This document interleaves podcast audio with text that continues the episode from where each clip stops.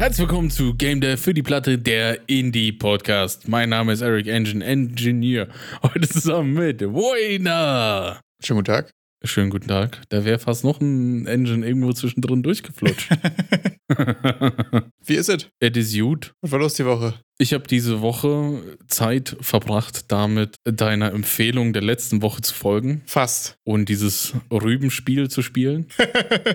dieses eine Rübenspiel. Obwohl du, Dieses du hast dieses andere Rübenspiel. Rübenspiel gespielt tatsächlich. Ja, du hast ja gesagt, ich soll den, den ersten spielen, aber irgendwie hatte ich dann doch nur den zweiten gerade parat. AKA, der war halt im Game Pass und du hast es verkackt, den anderen auf Epic zu saven, als er free war. Mal kurz ein Real Talk. Ja, wann war der denn free? Also, keine Ahnung. Ich glaube, vorletzte Woche oder so. Das glaube ich tatsächlich erst äh, drei, vier Wochen her oder so. Vorletzte Woche, aka drei, vier Wochen. Aber ähm, interesting auf jeden Fall. Also da kannst du ja gerne mal berichten. Dann haben wir ja quasi zwei verschiedene Games gespielt mit demselben Main Character, die aber auch sehr unterschiedliche Games sind. Das hat mich auch ein bisschen verwundert. Ich war noch auf dem Stand, wie das ist irgendwie mehr so ein lineares Spiel, dass man da durchzockt und dann ist. Es war auf jeden Fall was anderes, was ich erwartet habe, um ehrlich zu sein. Mal kurz vor Kontext. äh, Wir haben vorletzte Woche über Turnip Boy Commits Tax Evasion gesprochen, was ja quasi ein, ich sag jetzt mal, Zelda-like, würde ich es jetzt mal einfach nennen. Also es hat schon die klassische Action-Adventure-Experience von einem Oldschool Zelda Link to the Past ungefähr. Und du hast jetzt gespielt Turnip Boy Robs a Bank, richtig? Ganz genau. Also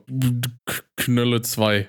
Knolle 2. Was ist Knolle 2 für ein Game? Weil das, was ich bis jetzt gesehen habe, sah eigentlich tatsächlich eher aus wie ähm, Top-Down Roguelike Bullet Hell Richtung ähm, Enter the Gungeon oder ähm, wie heißt das andere? Oh, ich vergesse mal den Namen davon, das ist aber ein Klassiker. Dann ist es ja nicht so klassisch. Oh, unangenehm, mir fällt der Name gerade nicht ein, egal, weil Oha, oha. Ähm, ja, es ist schon. Ich habe Enter the Gungeon auch mal gezockt, Ja. aber es ist schon nicht so bullet helly. Okay. Also ja, du hast immer solche Runs. Du hast fünf Minuten Zeit, eine Bank auszurauben. Ah, okay. Und du hast die fünf Minuten halt immer wieder. Du läufst rein, äh, packst die Taschen voll und, und läufst wieder raus. Und währenddessen hast du immer wieder das gleiche Grundlayout der Bank und dann gibt es ein paar Fahrstühle, die dann immer äh, dir einen random Raum präsentieren. Hm, okay. Also das ist so, so, ein, so ein festes Grundlayout mit zufälligen Elementen dazwischen. Die Elemente sind aber jetzt nicht, nicht generiert oder so, sondern sind auch feste Räume. Also du kannst auch dann das Layout lernen und an den Fahrstuhltüren erkennst du, was das für ein Raum ist. ah, verstehe.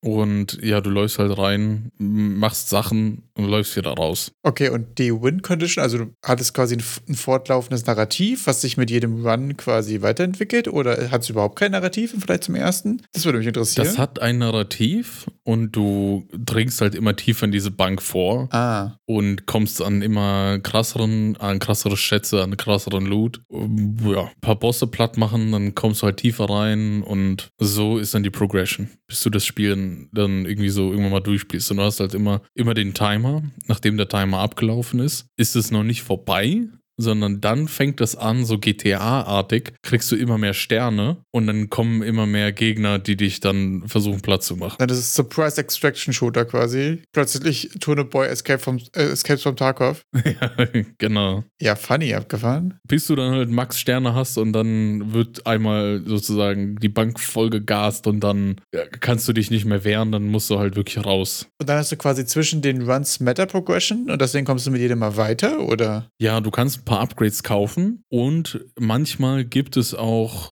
Dinge, so ich nenne es mal Progression Logs, die du nicht im, im Run irgendwie umgehen kannst. Weil du kommst bis zu einer bestimmten Stelle vor in der Bank, also du, du machst Progression und dann fehlt dir irgendein Item und das musst du dann zwischen den Runs kaufen. Hm, verstehe. Um dann dort weiterzukommen. Also du kannst nicht das Ding anmachen und mit einem Mal durchlaufen. Das geht einfach nicht, weil du brauchst diese Items zwischendrin. Du kannst sie aber auch nicht vorher kaufen, weil du kriegst sie erst freigeschaltet, nachdem du den sozusagen gefunden hast, die Stelle, wo du es brauchst. Hm, Das ist witzig, weil das dadurch quasi in die Roguelike Runs quasi eigentlich so ein Metroidvania-Element reinbringt, wo der Progress dann von neuen Items, neuen Fähigkeiten abhängt. Das ist eine witzige Idee eigentlich tatsächlich, um Meta-Progression und die Runs, dass du es quasi nicht im ersten Mal einfach durchspielen kannst, weil das ja gerade bei den Roguelikes, die ein Narrativ haben und so immer so ein bisschen eine schwierige Frage ist. Ne? Grindest du das sechs Wins durch oder wie entwickelt sich das Ganze? Das ist tatsächlich so eine Idee. Mich würde interessieren, was ich am krassesten und am beeindruckendsten, beeindruckendsten ähm, am Turnip Boy Commits Tax Evasion fand, ist ja das Pacing, ne? Das einfach, also ich habe ja davon sehr geschwärmt, es ist quasi nichts überflüssig, es ist super runtergedampft, es ist alles unique, du hast die ganze Zeit immer eine aktive Experience, es ist kein Grinden, nichts Redundantes, kein überflüssiger Charakter und so. Ist das Pacing auch so nice? Ist es auch so ein kurzes und knackiger Experience wie der erste? Also ich glaube, ich habe in Summe fünf Stunden dran gesessen. Ist jetzt auch nicht viel und ich glaube, ich habe mich auch maximal blöd angestellt. Und du hast es gefinisht. Weil ich die Texte. Ja, ja, ich habe es gefinisht. Alles klar, ich starte den Also bin- Download. bin das ist durch mir damit. genau meine Länge von Game, die ich auch fertig kriege tatsächlich, ja. Das klingt sehr nice. Und dann war es ein bisschen vom, von den Progression. Mir war es zumindest nicht klar so richtig, dass es mit den Upgrades, dass man sich da auf jeden Fall nicht bemühen sollte, irgendwie ein Upgrade zu bekommen. Äh, Weil es so ein bisschen, ich hatte jetzt keine Probleme,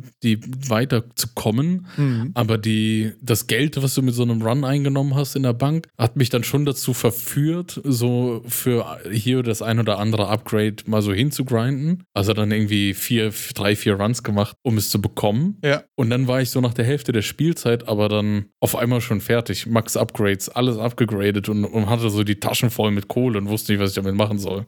Achso, weil du quasi die Currency reingegrindet hast, statt jetzt erstmal den Progress einfach weiterzufahren. Ja, so heftig habe ich auch nicht reingegrindet. Also ich habe da vielleicht ein paar Grind-Runs gemacht, aber Also wir reden ja auch über fünf Stunden, ne? Also das ist ja auch. also das war jetzt nicht so krass, was ich da reingeballert habe. Und äh, dann war das auf einmal so, hä, war auf einmal richtig schnell mit diesen ganzen Upgrades durch. Ja. Das war so ein kleiner Bummer, also weiß ich nicht. Interessant. war so, mich motiviert es schon sehr, Upgrades zu machen. Verstehe ich voll. Und dann, dann war ich dann auf einmal so, so mit einer Million in der Tasche und kann nichts zu kaufen da. Das finde ich auch tatsächlich ja häufig so das Game, ähm, also das Paradoxe irgendwie an Games, die so Meta, also irgendeine Art von Progression ja irgendwie auch haben oder so Character Development und eine Story oder ein Narrativ irgendwas. Weil ich ja auch manchmal das Problem habe, als jemand, der sehr mechanics-driven ist, irgendwie die Mechaniken Mhm. voll durchzugrinden und die wichtigen Sachen quasi gemaxt zu haben oder schon irgendwas, irgendein Bild quasi geminmaxt zu haben, der so broken ist, dass ich einfach alles one-shotte quasi. Ich weiß, ich hatte das Problem bei Hogwarts Legacy zum Beispiel, dass ich so auf 60% der Story einfach mit diesen Kohlköpfen einfach alles umgebracht habe. Ich habe da quasi nur drei Items gedroppt, vier Tränke getrunken und dann war es quasi GG, dann war das Ding eigentlich durch. Und ich habe es dann auch nicht zu Ende gespielt tatsächlich, weil ja dann auch da die Progression irgendwie zu Ende war. Aber da finde ich es interessant, bei so einem Game, was halt nur fünf Stunden geht, ist es dann auch so, dass man vielleicht dann sagt, okay, naja, dann spiele ich jetzt hier noch zwei, drei Runs und dann ist das ja auch schon fertig. Also andererseits hast du ja dann bei größeren Games, wo ich mir denke, die gehen 50 oder 100 Stunden, hast du ja irgendwie so 10 Stunden, weil du den nur noch Story konsumierst und der Rest ist redundant, dann ist das ja deutlich schwieriger auch. Ja, also das hatte ich nicht, dass ich dann schon an der Stelle war, mir mit, dass ich kein Interesse mehr habe, das weiterzuspielen, weil mir diese Upgrades jetzt zu sehr fehlen. Da habe ich dann einfach mit der Story weiter progressed und das Ding dann durchgezockt. Von der, vom Leveldesign muss man aber sagen, ich bin immer wieder dieselben Levels durchgelaufen. Also die sind schon interessant gemacht und so. Ja. Die reichen auch für die fünf Stunden. Ja. Aber so im Nachhinein denke ich mir so, okay, irgendwie.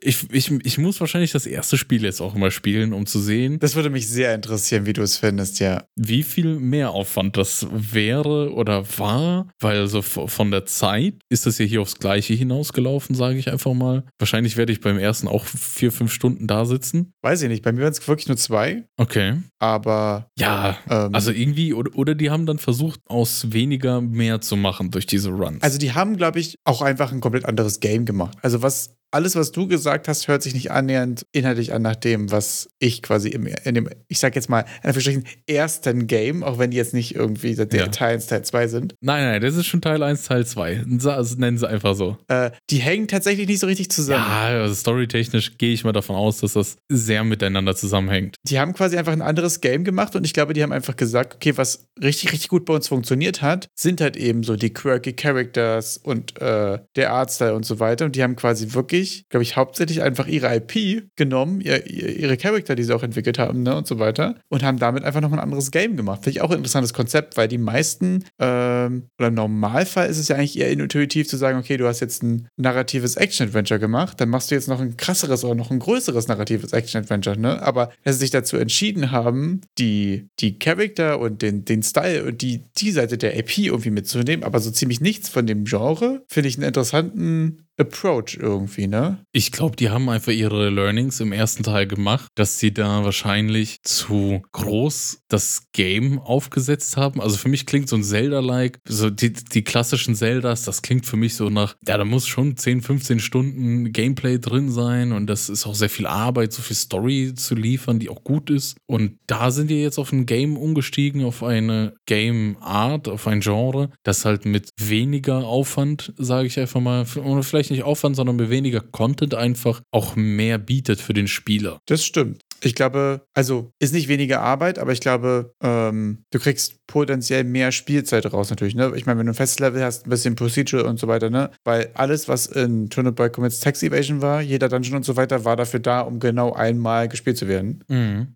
Und da hast du schon recht. Und ich glaube, das ist ja auch so der Klassiker, warum im Indie-Space alles gerogueliked wird.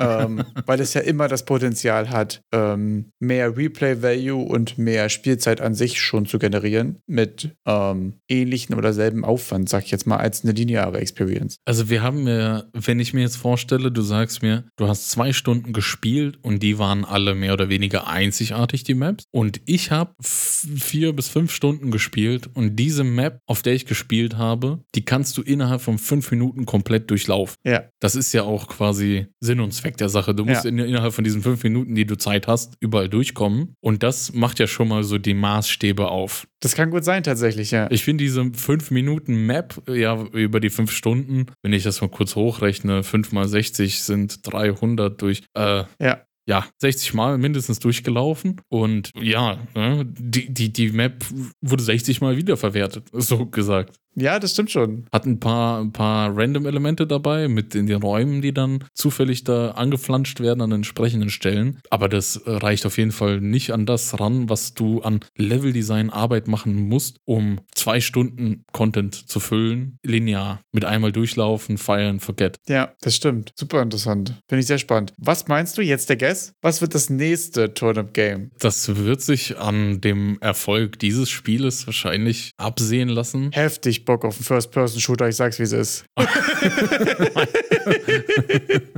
Einfach so richtig random, so total all over the place, so richtig First-Person-Shooter, let's go. Nee, ich glaube, ich kann mir schon vorstellen, dass es sowas weiterhin sein wird. Oder, oder ein Vampire Survivors-like in Turnip-Form. Ich muss sagen, ich könnte mir auch tatsächlich so klassisches äh, JRPG Turn-Based ganz funny vorstellen mit den, äh, mit den lustigen Charakteren und so. Aber das ist halt auch sehr aufwendig, ne? Das ist auch wieder relativ aufwendig, ja, das stimmt. Aber ähm, spannend. Und wer, und, und ich weiß jetzt nicht, wie groß der Markt für JRPGs ist. Was mir aber auch aufgefallen ist, dass das Game wurde ja mit Game Maker gemacht, mit Game Maker Studio. Oder irre ich mich? Ich gehe mal gerade ganz stark davon aus. Äh, ich habe nicht ge geschaut, ehrlich gesagt, aber possible. Ich, ich bin mir zu 95% sicher. Denn da, da gab es so ein paar Assets, die habe ich aus einem anderen Spiel gekannt. Forager. Ah, Das sind so, so, das sind so Assets, so, das sind so kleine Fliegeviecher. ist Game Maker, ja. Und äh, die, ich gehe mal davon aus, dass das irgendwie so Standard-Assets bei Game Maker sind.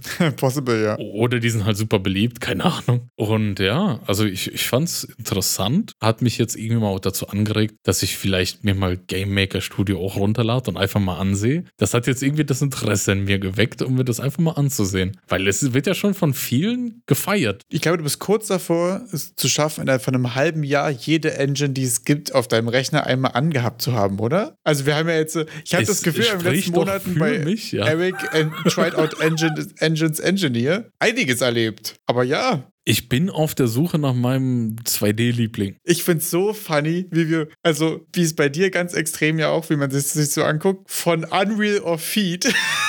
Sind wir jetzt auf Erik kuschelt mit seiner liebsten 2D-Engine. das ist schon. Ja, keine Ahnung. Didn't see that coming, to be honest. Ja, okay, okay, lange, lange Geschichte zu kurzem Ding. Ich habe irgend, es gibt irgendein Humble Bundle mit irgendeinem, irgendeiner komischen Game, Game Guru heißt die so. Und dieses Humble Bundle, und dann habe ich das gegoogelt nach diesem, Es gibt immer gerade ein Humble Bundle. ja, aber dieses Game Guru Ding, ich wollte mir ein Video dazu ansehen, weil ich noch nie von diesem Engine Ding gehört habe. Und lange Rede, kurzer Sinn, auf einmal ist irgendwo so ein Video, wo einer sagt, ja, beste Engine für 3D, Unreal, beste Engine für 2D, Game Maker Studio. Und ich meine, wenn er beim ersten Punkt schon so viel Weisheit offenbart, dann kann dieser Mensch ja beim zweiten nicht so falsch liegen. Wow. Okay. Also, wenn ihr euch dafür qualifizieren wollt, dass Erik euch alles glaubt, sagt einfach, dass Unreal gut ist für 3D. Einer der hottesten Takes bisher im Gamespace, der jemals gedroppt wurde. Ich weiß gar nicht, worauf ich sonst noch raus wollte, ehrlich gesagt. Keine Ahnung, aber äh, wild. Ja, also auf der anderen Seite von mir aus, Abfahrt, ne? Ich finde es sehr spannend, was du zu Game Maker sagst. Ähm, ja, also dein nächstes Incremental Idol Monster Tamer in Game Maker wann? Ich habe ja dann den, am Ende den Vergleich von Unity, Godot und Game Maker Studio. Und dann, ich würde mich dann zumindest qualifizieren für eine Aussage darüber, wo denn der Neuling, Einsteiger mit wenig Zeit sich am besten zurechtfindet. Hast du nicht auch noch hier, ähm, oh, wie heißt das andere Ding? Ey, heute ist wirklich nicht, nicht viel bei mir los, Leute. Ich weiß heute immer nicht, wovon ich sprechen möchte. Diese andere Engine, die du RPG Maker. Genau. Die hast du doch auch getried. Ja, das. Vor kurzem. Ja, aber die ist ja, die, ganz ehrlich, die ist halt zu spezialisiert. Okay. Deshalb würde ich sie nicht in diesen Vergleich aufnehmen wollen. Wer ein 2D Top-Down äh, JRPG mit rundenbasierten Kampf machen will, this is the way to go. Aber wer irgendwas anderes machen will, dann macht man sich zu viel Aufwand. Bin ich sehr gespannt, was du, was du zu Game Maker sagst, ja. Ähm, abgefahren. Aber du hast auch ein bisschen Idle gemacht oder Idle Game Erfahrung gemacht. Oh, darüber müssen wir sprechen. Stimmt. Also ich finde es nice, du hast gespielt, was ich äh, suggested habe, also fast, abgesehen davon selber Hauptcharakter, komplett anderes Game. Und ich habe tatsächlich gemacht, was du gesagt hast schon immer. Ich habe äh, Cookie-Clicker gespielt. Und dazu muss man sagen, dass du ja häufig Jetzt bin ich gespannt. von den ganzen Idle-Clicker, Incremental, whatever, ich habe immer noch nicht so hundertprozentig verstanden, wo das eine anfängt und das andere aufhört. Äh, gespielt. Und ich muss sagen, bei Universal Paperclips haben wir ja schon drüber gesprochen vor, ich glaube, fünf, sechs Wochen oder so, wo ich dir nach einer halben Stunde so geschrieben habe, okay, I get it. Mhm. Ich verstehe, was es ist, ich verstehe, warum, ich möchte jetzt hier Sachen klicken und ich guck mal kurz zwei Minuten rein, waren 20 Minuten. So, dann habe ich da Paperclips ge gefarmt, okay?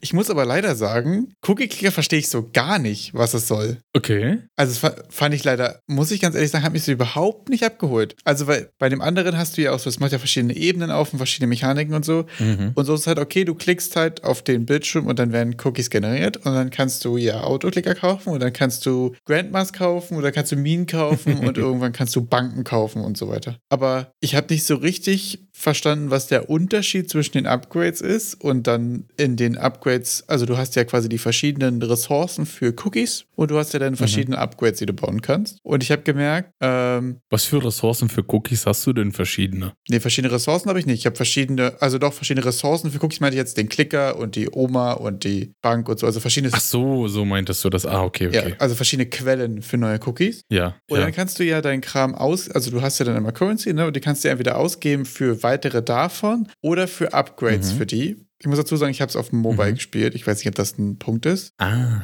okay. Und wenn du dann auf die Upgrades gehst, ist einfach von oben nach unten eine Liste, wo du immer das Aktuellste quasi immer eins besser machst mit, okay, es gibt doppelt so viel oder es gibt ein Prozent von dem und so. Aber ich habe irgendwie nicht genug ähm, Impact meiner Entscheidungen gefühlt, ehrlich gesagt. Und das hat sich irgendwie, Mhm. muss ich ganz ehrlich zugeben, alles ein bisschen redundant angefühlt. Und ich bin meistens dazu gekommen, irgendwelche Upgrades zu kaufen oder irgendwelche Sachen. Also ich habe so die ersten 10 Minuten noch rein optimiert. Ich hatte auch so ein bisschen das Problem, ich habe quasi so, ein, ich glaube, 20 Minuten gespielt oder so. Mhm. Und dann lag es halt zwei Tage und hatte ich danach irgendwie eine riesen Menge und dann habe ich von dem über, über, übernächsten irgendwie so drei gekauft und die haben dann irgendwie auch reingezündet. Aber es hat sich irgendwie, ich weiß nicht, ich hatte überhaupt nicht diesen Paperclips-Erfahrung, wo ich gemerkt habe, okay, jetzt will ich hier aber auch reingrinden, jetzt will ich jetzt hier nochmal optimieren und so, weil du ja nicht diese, im Paperclips hast du ja sehr diese Kaufen-Verkaufen-Dynamik und so Mhm. wo du ähm, ja deutlich aktiver irgendwie bist. Und das andere ist vielleicht auch einfach das Klicker-Genre, weiß ich nicht, aber das klickt ja so vor sich hin und dass ich da drauf klicke, war irgendwie so nach den ersten drei, vier Upgrades nochmal krass effektiv. Ich habe dann da quasi immer, ja, so als würde man mit den, mit den Fingern quasi so rüberfächern, habe ich so immer so Triple-Klicks gemacht und so, dann kurz reingegrindet. Das war kurz so, ja, okay, da habe ich kurz die Stonks gefühlt. Aber danach war das irgendwie auch so ein bisschen, ich muss, ich habe es nicht verstanden. Habe ich irgendwas verpasst? Kläre mich bitte auf. Ich muss ganz ehrlich sein, ich weiß nicht, wie das Spiel auf Mobile ist. Ich habe es selber nie auf Mobile gespielt. Ich habe es bis jetzt nur auf der Website gespielt. okay.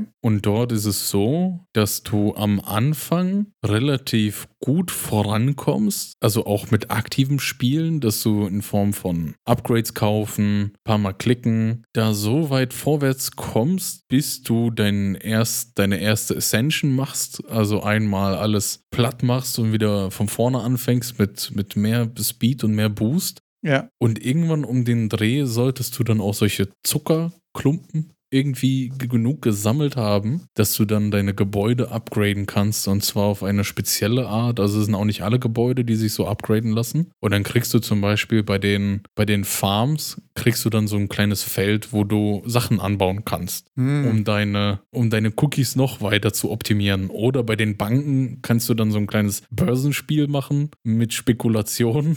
da fängst du dann an, Zeug zu kaufen und verkaufen. Ah, und die Sachen kriegt man aber erst nach der ersten Ascension quasi, oder was? Die kriegst du mit dem ersten Zuckerklumpen. Und so ein Zuckerklumpen, der braucht irgendwie, glaube ich, 24 Stunden zum Wachsen. Also, das ist halt auch so ein Spiel, da, da, da zockst du mal irgendwie so 20 Minuten, 30 Minuten rein und dann hängt das irgendwo hinten in deinen Tabs fest. Und dann guckst du am nächsten Tag irgendwie mal noch mal rein und hast ein bisschen Zeug gesehen. Und dann kommt es dazu, dass es dann auch, ich nenne es mal, aktive Spielvarianten gibt, die komplett broken sind, weil es dann solche goldenen Cookies gibt, die random Effekte dir geben. Und die Effekte stacken auch. Und diese Cookies kannst du auch erzwingen mit solchen Zaubertürmen. Und das musst du dann aber mit Zuckerklumpen erst upgraden, damit du da irgendwelche Zauber casten kannst, um dann diese Cookies zu casten und dann diese komplett broken Combinations zu machen, wo du dann mit einem Klick irgendwie so viel kriegst, wie du im Idle Game für ein Jahr bekommen würdest. Hm.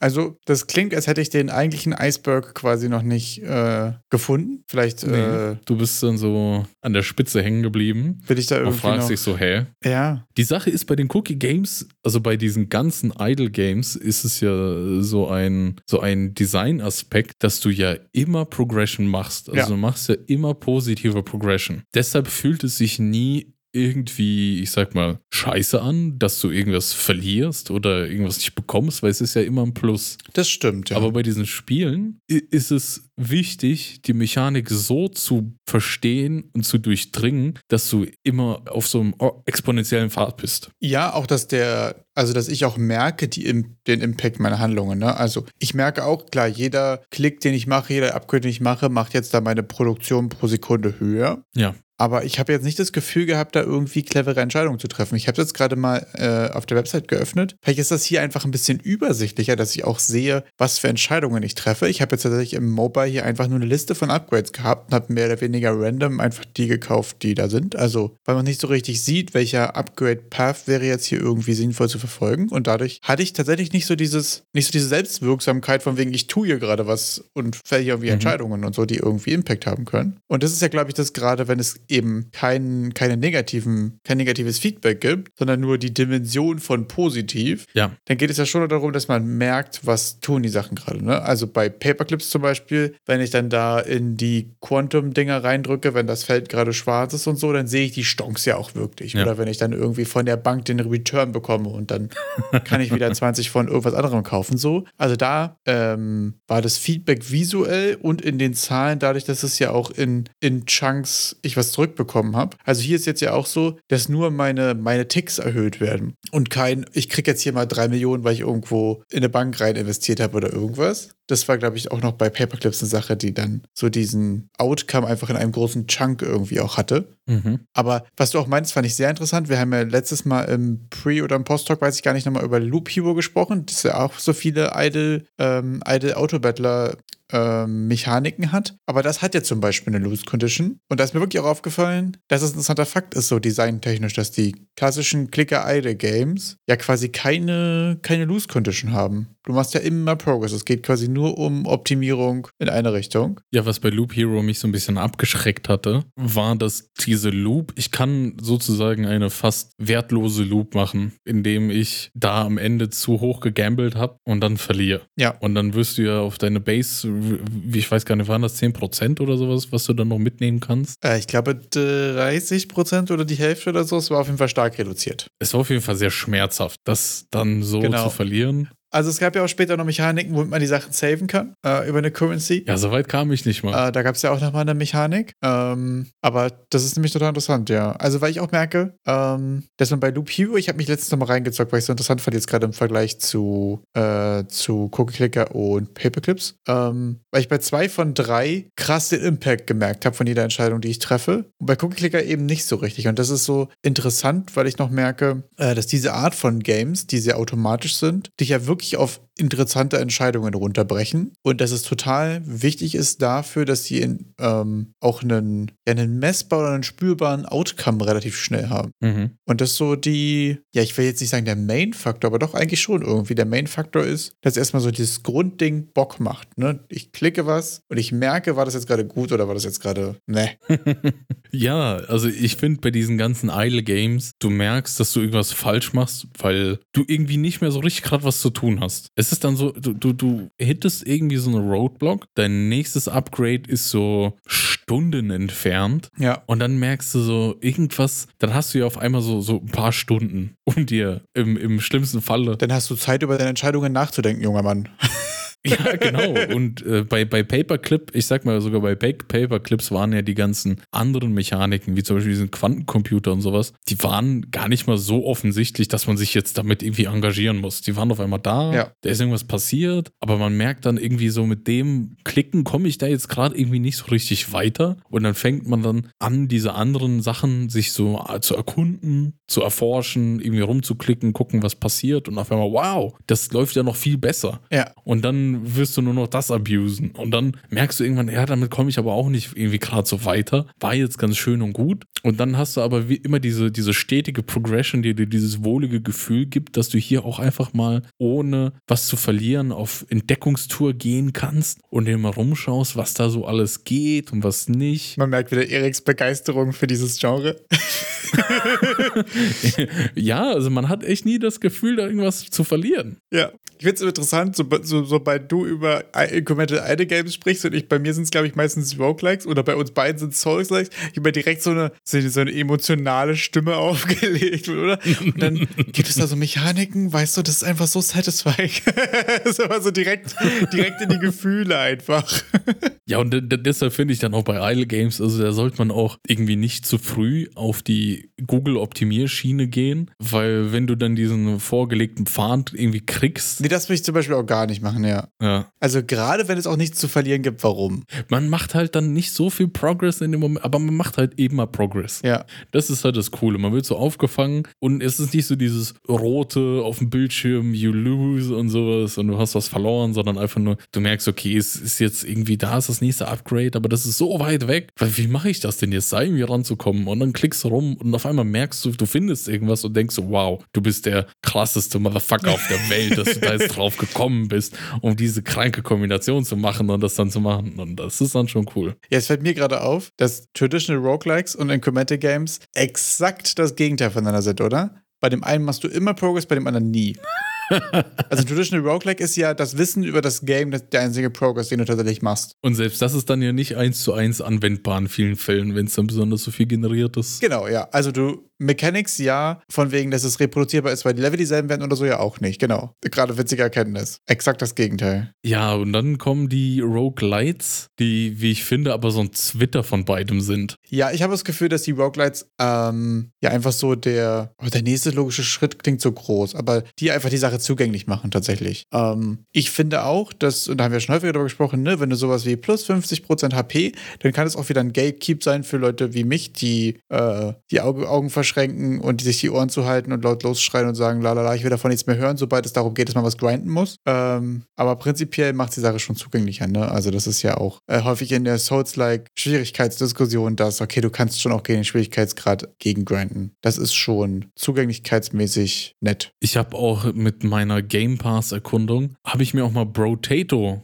runtergeladen. Ah, sehr stark. Was, für ein, was für ein Genre wäre das denn jetzt? Na, ist das nicht auch einfach ein Survivors-like? Es hat schon, ist es irgendwie, hast du es schon mal selber gespielt? Äh, nee, tatsächlich nur bei Henno häufiger gesehen. Ich frage mich, ob es ein Survivors-like ist oder nicht. Weil du hast ja auch, du hast Waves, du hast also Wellen. Ja. Zwischen den Wellen kannst du deine Upgrade-Entscheidungen treffen. Ja. Und dann musst du gucken, dass du die nächste Welle überlebst. Ja. Du hast bis jetzt, ich habe keine Meta-Progression gesehen bis jetzt in Form von hier mehr HP, mehr dies, das. Ah ja, okay. Ist es dann, ist, was ist dann ein, ein Vampires, ein Survivors-like? Also irgendwie so, ich bin dann mit dem Brotato, bin ich so ein bisschen aufgeschmissen. Jetzt ist die Frage, was macht das Vampire Survivors Ding aus? Also für mich ist es tatsächlich ja, dass ähm, du zielst deine Fähigkeiten nicht, sondern es passiert alles automatisch. Es geht nur um die Upgrades. Mhm. Und du rennst statisch durch eine Map und es geht darum, so lange zu überleben wie possible. Und du hast jetzt so quasi dieses Bullet Heaven Ding, von wegen du hast so viele Gegner und du bist quasi derjenige, der alles durch die Gegend wirft. Ähm, ich weiß nicht, ob jetzt die fehlenden Meta Progressions und der Switch von einem Timer zu Waves das kein Vampire Survivors Like mehr machen sollten, aber es ist auch nicht super einfach. Also ich habe auch, merke ich immer wieder, alle davon echt nicht so super viel gespielt. Was grenzt das dann von einem Roguelite ab? Ja, das ist ja auch schon, Roguelite ist ja auch schon super, super schwammig, super allgemein, ne? Ähm,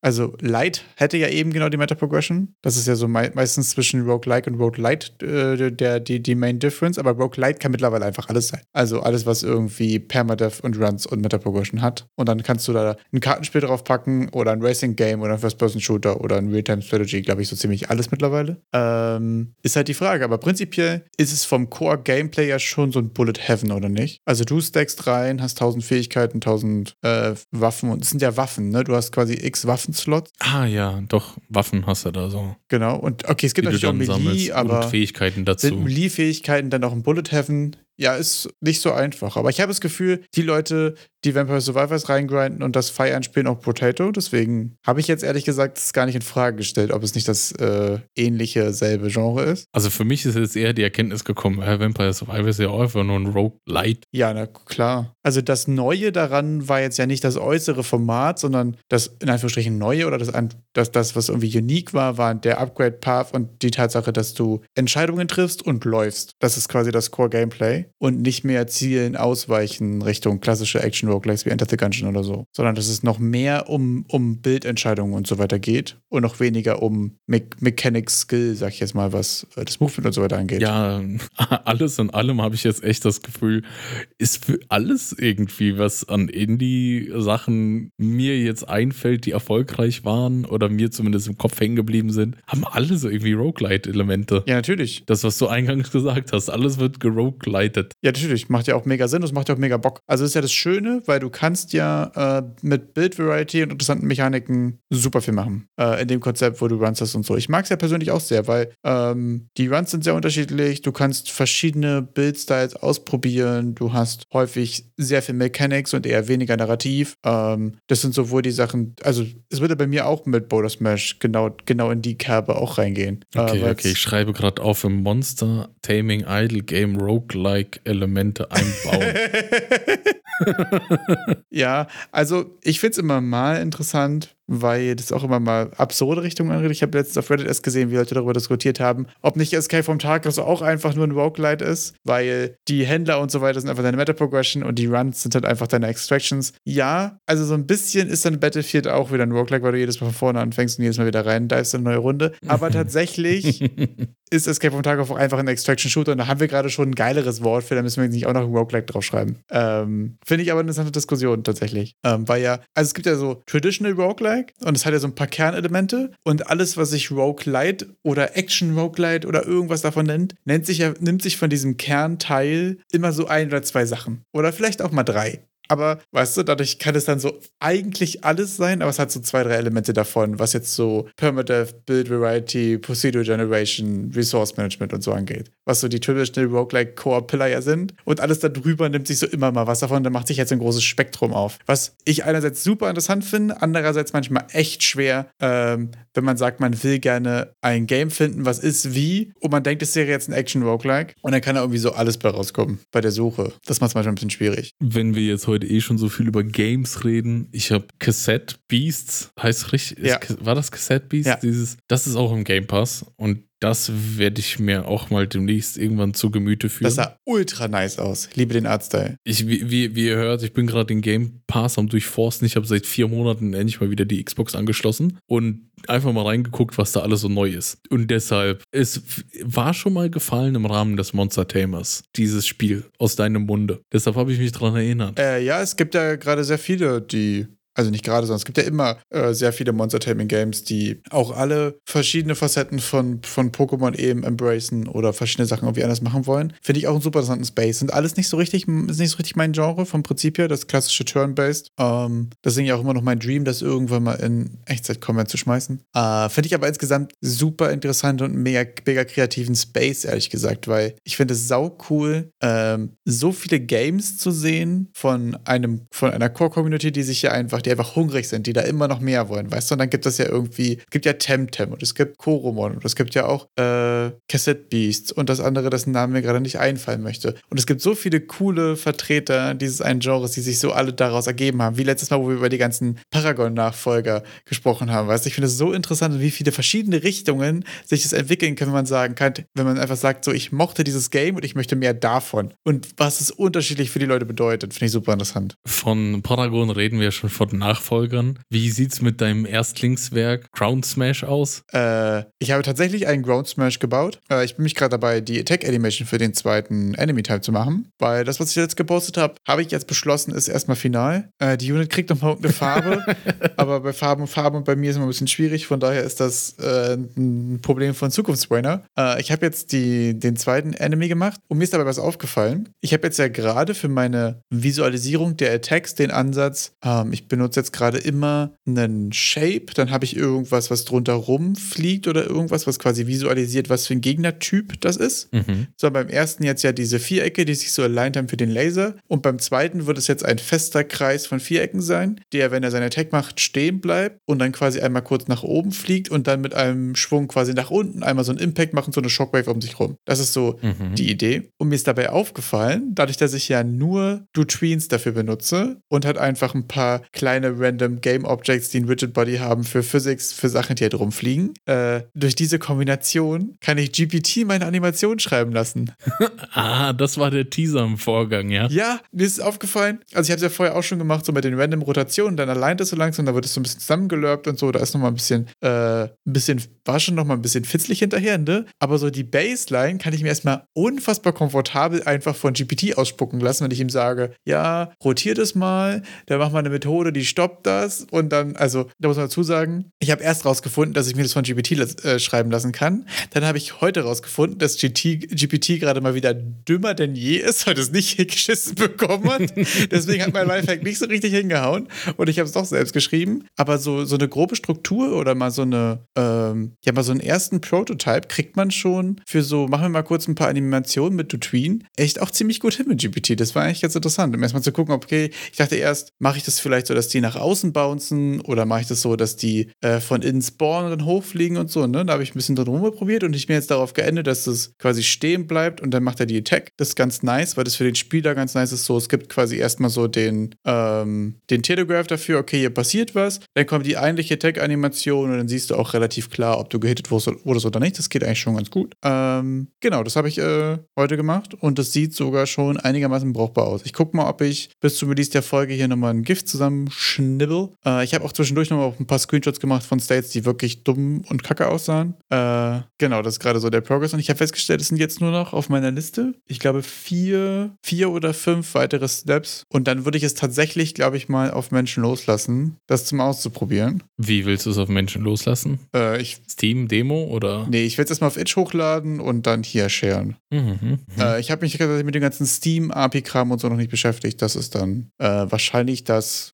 übernächste Thema. Ja, in unserem Discord kam nochmal zum Steam-Thema das letztwöchige Mehrwertsteuer-Ding auf. Oh ja, stimmt. Und anscheinend wird die Mehrwertsteuer einfach von deinen Einnahmen halt auch abgezogen. Also wenn du sagst, du willst dein Game für 5 Euro in Deutschland reinstellen, kannst du danach schauen, im Steam FAQ gibt es dann die derzeit international gültigen Mehrwertsteuersätze und das musst du dann richtig von deinem Preis abziehen. Und von dem, was übrig bleibt, von der Nettosumme, davon nimmt sich Steam dann 30%. Ah, okay. Interessant. Das heißt, das ist schon so, okay, das sind 19 Prozent? 19 Prozent. Aber da, die Summe, die du dann hinschreibst, also wenn du sagst, für 5 Euro, dann entsprechen diese 5 Euro ja 119 Prozent. Und dann musst du davon das runterrechnen mit Dreisatz. Also teilst du den, die 5 Euro durch 119 und rechnest mal 100, um auf dein Netto zu kommen. Ist das genauso? Ich glaube nicht, oder? Sind das, ist die 5 Euro nicht 100 Prozent und ich muss auf 81 runterzählen? Oder ist das dasselbe? Habe Nee. ich gerade einen Hänger? Das ist nicht dasselbe und es ist nicht so. Ah, okay, interessant. Sehr spannend. Wirtschaftserik hat gesprochen, Leute. So ist es. Es, es läuft für einen, es läuft, es läuft so für einen besser, sage ich direkt so. Ja, deswegen nämlich. Aber das ist interessant. Okay. Spannend. Spannend auf jeden Fall. Das ist aber gut, dass wir es geklärt haben. Ich habe schon wieder vergessen, dass wir daran hängen geblieben sind tatsächlich. Ja, es wurde ja auch nur bei uns im Discord in der, in der Folge von Xanatas bei uns im Discord nochmal reingeschrieben und klargestellt, weil er sich damit beschäftigt hat. Ah ja, sehr gut. Äh, Ich finde es auch witzig, weil du vorhin meintest, so ja, so JRPGs und so, spielt es überhaupt noch jemand? Ich habe jetzt wieder festgestellt, es gibt auch einfach so, einfach so Genres, wo die Leute auch einfach hungrig sind und da, da gibt es irgendwie auch nicht genug von. Hast du mitbekommen, dass Last Epoch rauskam und brutal eingeschlagen ist? Ja, doch, das habe ich mitgekriegt als gu- guter alter Erstmal Gold Enjoyer. Ja, fand ich sehr interessant. Ähm, Welches, welches Genre hat Last Epoch denn jetzt hier gefüllt? Welche Lücke hat das denn gestopft? ARPGs, also Be-Talking, Path of Exile, Diablo, solche Sachen. Ah, Diablo 4 ist auch neulich rausgekommen. Ja, aber weiß ich nicht. Also, äh, Was ist damit falsch? Personen aus der Bubble sagen, soll nicht so gut sein. Ähm, Ja. Path of Exile ist ja gerade mit, mit Season, also da ist ja gerade, ähm, da gibt es ja immer Release-Zyklen, ne? Das ist ja quasi immer in der Mitte des Re- Release-Zyklus, trauen sich auch andere Leute ARPGs zu releasen. Äh, und finde ich interessant, ähm, ist auch wieder eine krasse Erfolgsgeschichte irgendwie von einem relativ kleinen Studio, vor allen Dingen im Vergleich jetzt zu PoE und Diablo 4, die aber irgendwie in einer relativ langen Early Access-Phase, nachdem, was ich von außen mitbekommen habe, in stetigem Austausch auch mit der Community und so ein Game entwickelt haben und tatsächlich auch ein paar sehr coole Lösungen für sehr prominente Probleme ihres Genres gefunden haben. Ähm, Gerade was jetzt zum Beispiel so Items und Trading und so weiter angeht. Kann ich euch tatsächlich nur empfehlen, euch mal die äh, Release-Trailer und den Mechanical-Trailer und so weiter anzugucken, wenn das ungefähr euer Genre ist. Fand ich aber sehr interessant, ähm, wieder zu sehen, ähm, man einfach Entwickler hat, die so richtig, richtig in ihrem Genre drin sind. Das ist nämlich das, was mir beim Steam Next Fest aufgefallen ist. Es gibt manchmal auch so Demos und so Games, wo man das nicht das Gefühl hat, dass die Leute so richtig ihr Genre irgendwie fühlen und verstehen und so weiter. Und das finde ich immer richtig Mhm. geil, wenn du einfach siehst, äh, da, da ist jemand richtig drin in seinem Stuff und so. Ich auch wieder super sad, das ist natürlich großer Erfolg. Dementsprechend gibt es natürlich auch Serverprobleme, dementsprechend gibt es Review-Bombing. Das ist so, ah Leute, kann man das nicht mal lassen? Also, ähm, ich finde es immer so ein bisschen die, die Frage, wie, wie, wie, boah, wie,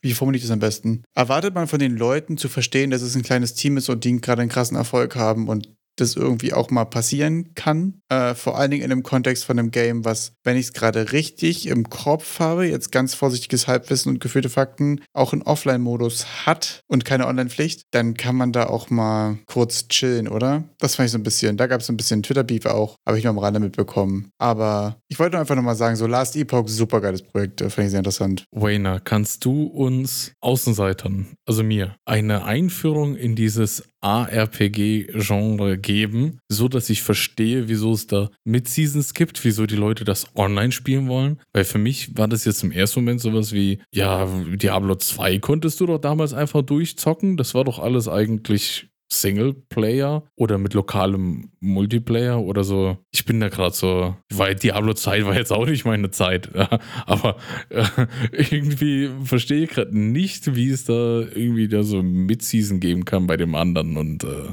Ähm, okay, viele Fragen. Erste, erste, erste Antwort ist, warum das Ganze? Looten und Leveln. Das ist so der TLDR zum Genre ARPG. Äh, was den PoE die Seasons angeht, ähm, ist es so, dass da, ich glaube, die haben es sogar vor kurzem geändert, aber die längste Zeit, ähm, alle 13 Wochen, ähm, gab es da einen neuen Release äh, mit einer neuen League. By the way, ich habe relativ, also ich habe ein bisschen PoE gespielt. Wenn jetzt hier jemand, ich Details falsch bekomme und so tut es echt leid, dann kommt gerne in Discord und flame mich. Ähm, genau, alle 13 Wochen gibt es eine neue Season, also eine neue League. Äh, das heißt, alle 13 Wochen startet man einen frischen Charakter in einer frischen Liga. Äh, Im Normalfall hat so eine Liga eine Mechanik, die ähm, on top auf das normale Game quasi irgendwas anders macht. Da kann es sein, dass du in dein normalen Progress quasi ähm, andere Dungeons findest, du hast neue Crafting-Mechaniken, du hast insgesamt neue Mechaniken und ähm, es gibt parallel dazu noch aus anderen League-Mechaniken, die quasi dann permanent bleiben. Also du hast quasi dein Base-Game und dann hast du League-Mechaniken, die kommen und gehen quasi. Und es gibt mhm. alle 13 Wochen eine neue League-Mechanik und wenn die cool ist, dann bleibt die und wenn die nicht cool ist, dann war die halt in dieser League und dann geht die auch wieder. Und die verändern halt das Pacing von deinem Game. Es gibt zum Beispiel, gab es mal eine League, die hieß Harvest.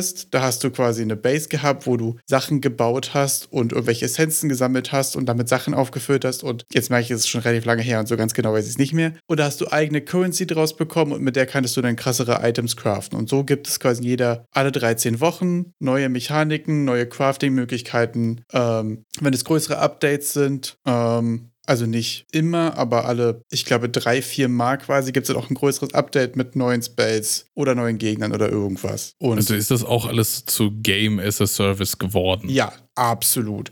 Also bei PoE ja auch in einer anders wilden Dimension. Muss man dazu sagen, die haben angefangen an PoE 2 zu arbeiten und haben gesagt, okay, es wird hier irgendwie einen flüssigen Übergang äh, geben und es werden aber ein paar Grundsachen irgendwie auch anders gehandelt und das Ganze, glaube ich, auch ein bisschen besser zugänglich zu machen und wahrscheinlich auch ein bisschen besser für Konsolen geeignet und so, einfach von wegen ähm, große, große potenzielle Audience. Und die sind mittlerweile aber einfach so groß und das Feedback zu PoE 2, PoE 2 war vor allen Dingen von den bestehenden Spielern von PoE 1 so, ich formuliere es mal diplomatisch und sage, äh, unentschlossen, also vielseitig war das Feedback tatsächlich, dass die gesagt haben, ja, fuck it, wir stecken doch wieder Entwickler in PoE 1 rein, lassen das weiterlaufen und machen einfach PoE 2 parallel und haben jetzt einfach zwei Spiele. Das ist so die Dimension von Game as a Service, über die wir gerade sprechen. Okay, okay. Also absolut verrückt. Auch äh, krasses, krasses Studio und so. Und technically Indie, wenn wir jetzt wieder über Game Awards mal kurz sprechen, äh, finde ich sehr abgefahren. Obwohl ich glaube mittlerweile auch zu großem Teil owned bei Tencent, deswegen kann man über Indie wieder diskutieren, aber you know.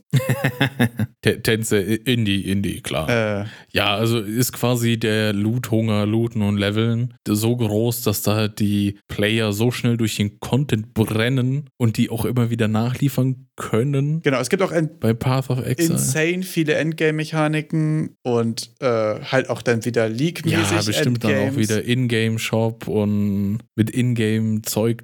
Gibt es da irgendeinen Money-Sync? Äh, nur kosmetischer Natur, beziehungsweise es gibt auch quasi so Stash-Tabs und so weiter, also quasi deine Lagermechaniken für, äh, für deine Currencies und so weiter. Du hast im Normalfall äh, halt einfach so, ist ja so grid-based äh, Inventory-System und es gibt dann. Bei Path of Exile? Ja, es ist quasi so Grid-based Inventory-System, wie auch bei Diablo und so weiter. Und du kannst aber zum Beispiel einen speziellen Stash-Tab äh, kaufen, wo du deine Currency reinstecken kannst oder wo du deine ganzen Unique-Items, es gibt so spezielle Sachen, wo das Lagern einfach übersichtlicher und angenehmer ist und so weiter. Äh, Weil man das Spiel ist doch kostenlos zu haben. Das Spiel ist kostenlos zu haben. Du kannst. Das ist, das ist verrückt. Ja, also. ich bin gerade erstaunt. Es ist ja. insane, das wirklich, also so quasi was so Pay to Progress oder Pay to Win oder Pay to irgendwas, was aktiven Impact hat, gibt es tatsächlich nicht. Es war relativ lange und da bin ich leider wirklich nicht up to date. Da könnt ihr gerne Bezug nehmen und ihr merkt, viel zu lange nicht gegamed. Ähm, ganz, ganz früher musste man ein Premium Stash Tab kaufen, um handeln zu können mit anderen Spielern. Ähm, weil mhm. die API, wo das Trade-System dran hing, quasi konnte nur das über das ähm,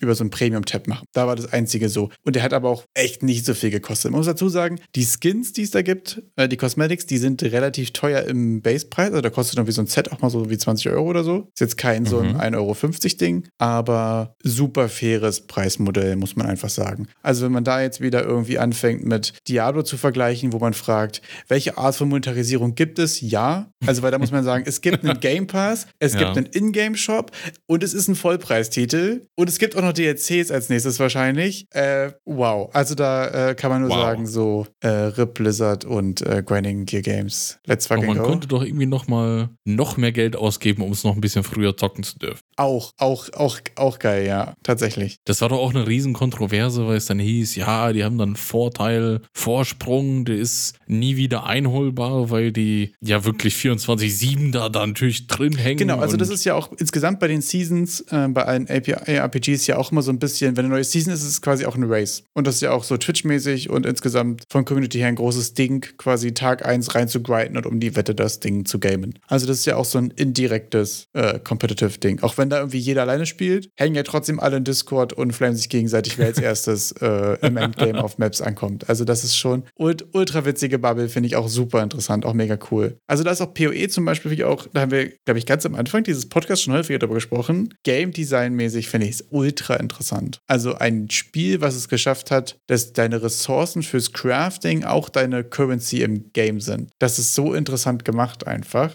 Also das, womit du Items kaufen kannst in dem, im Spiel, sind eben auch diese Orbs, mit denen du auch jetzt zum Beispiel ein normales Item auf ein Magic-Item upgraden kannst. Also deine Currency sind auch die Crafting-Materials und das ist schon, ist einfach interessant gemacht. Finde ich, finde ich sehr geil. Danke für den Einblick in die ARPG-Bubble. Ja, tatsächlich witzig, weil ich sage immer so, ich habe es gar nicht unheimlich viel gespielt. Ich glaube, in der Summe komme ich bestimmt aber auch so auf die 400, 500 Stunden oder so. und auf der anderen Seite kenne ich, ich, kenn ich so viele Leute, die einfach so viel heftiger reingegrindet haben, tatsächlich. äh, das, das ist dieses so, okay, wenn du mit jemandem sprichst, der das Spiel spielt, ist es sehr, sehr wenig. Wenn du mit jemandem sprichst, mhm. der einfach sonst quasi so Singleplayer-Games auf Steam spielt, dann ist es halt irgendwie heftig. Mit mir? Heftig viel. Ja.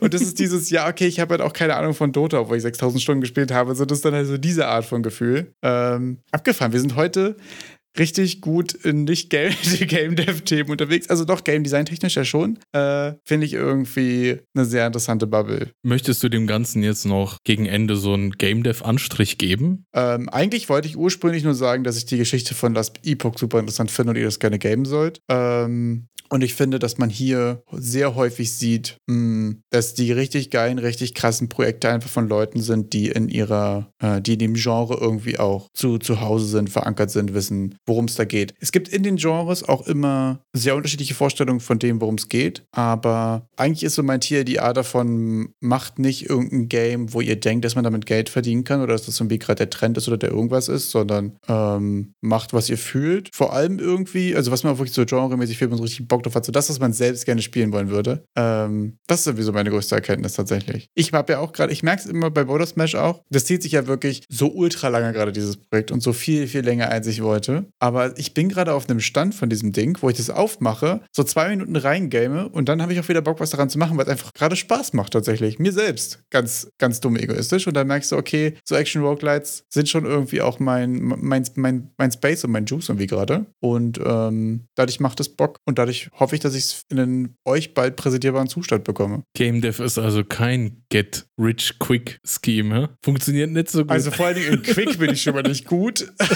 ich glaube nicht, dass ich in Get Rich sehe ich mich tatsächlich auch nicht.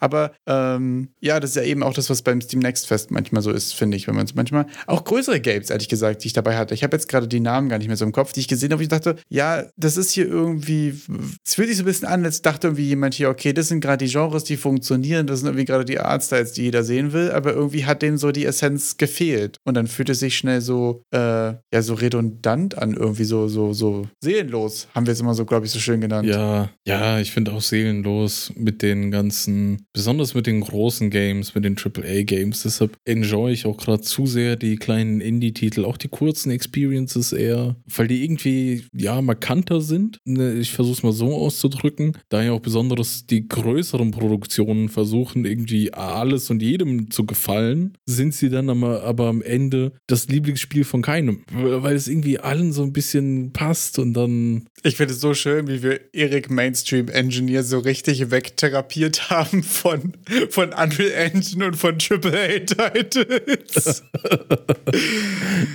richtig naja, geil. von Unreal Engine habe ich mich selbst wegtherapiert. Und AAA-Titel, ja, irgendwie habe ich ja eh nicht so viel gezockt die letzten Jahre, deshalb es, es war mir selber nie so wirklich klar. Wir reden zu viel und dass ich zu da wenig. schon weg bin. das ist vielleicht die Erkenntnis. Das ist alles Zeit, in der du hättest spielen können. Oder oh, verdammt. Quick Rich getten. Verdammt. Bei Making Games. Ich, ich, ich, Leute, Leute, ich, ich muss los. Cassette Beasts. da muss ich richtig. Game Maker Studio, nächste Woche. Hört rein, wie Eric Engine Engineer noch eine Engine ausprobiert. Okay, dann grabe ich mir einfach mal kurz die abschließenden Worte mit einer rhetorischen Frage, die du gerne im Laufe des nächsten Jahres beantworten darfst. Ordnungsamt-Simulator und 2D wann?